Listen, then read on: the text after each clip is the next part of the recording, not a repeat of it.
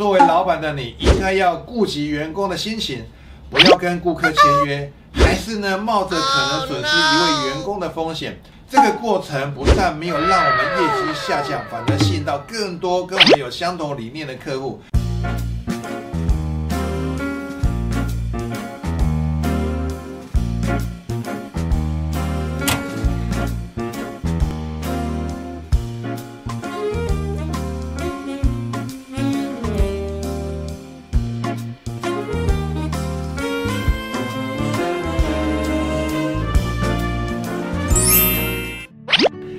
没有对错，只有好用或不好用。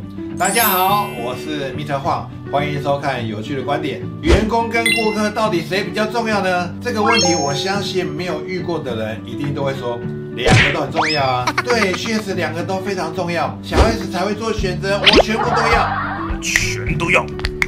了解。不过现实总是会要你在其中做出一个选择。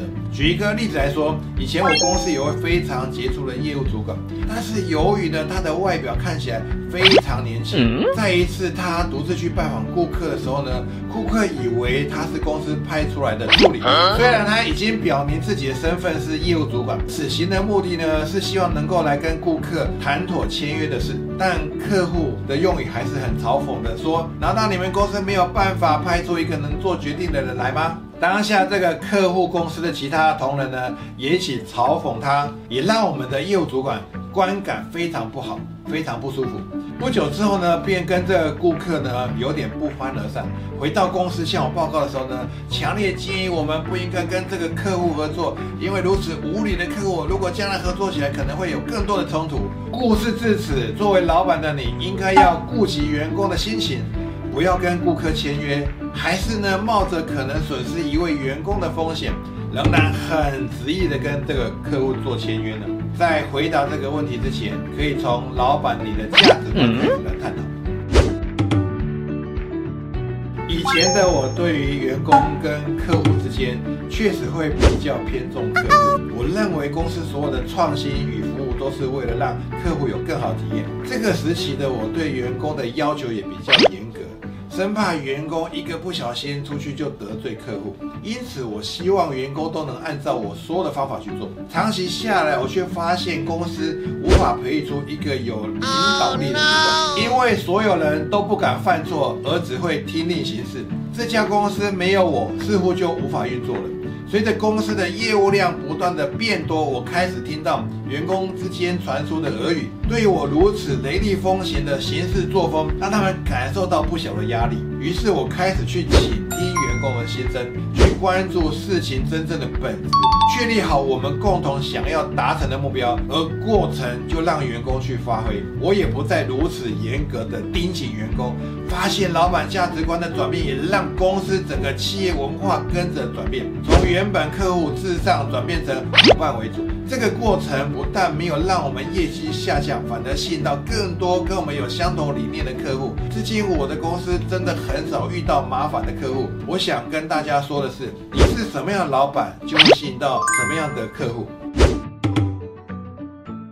这边我想再举一个例子来跟你分享，不同价值观带来不同的结果，就是 a c e 跟 ASUS 台湾两大笔电品牌，他们有着非常相似背景，在当年都是以代工出身，而后呢开始发展出这些品牌，但是由于他们有着不同的价值观，也为他们带来全然不同的来。首先，Acer 呢在决定开始代工转变为打造自身品牌的时候呢，他们采取策略是向外拓展品牌版图。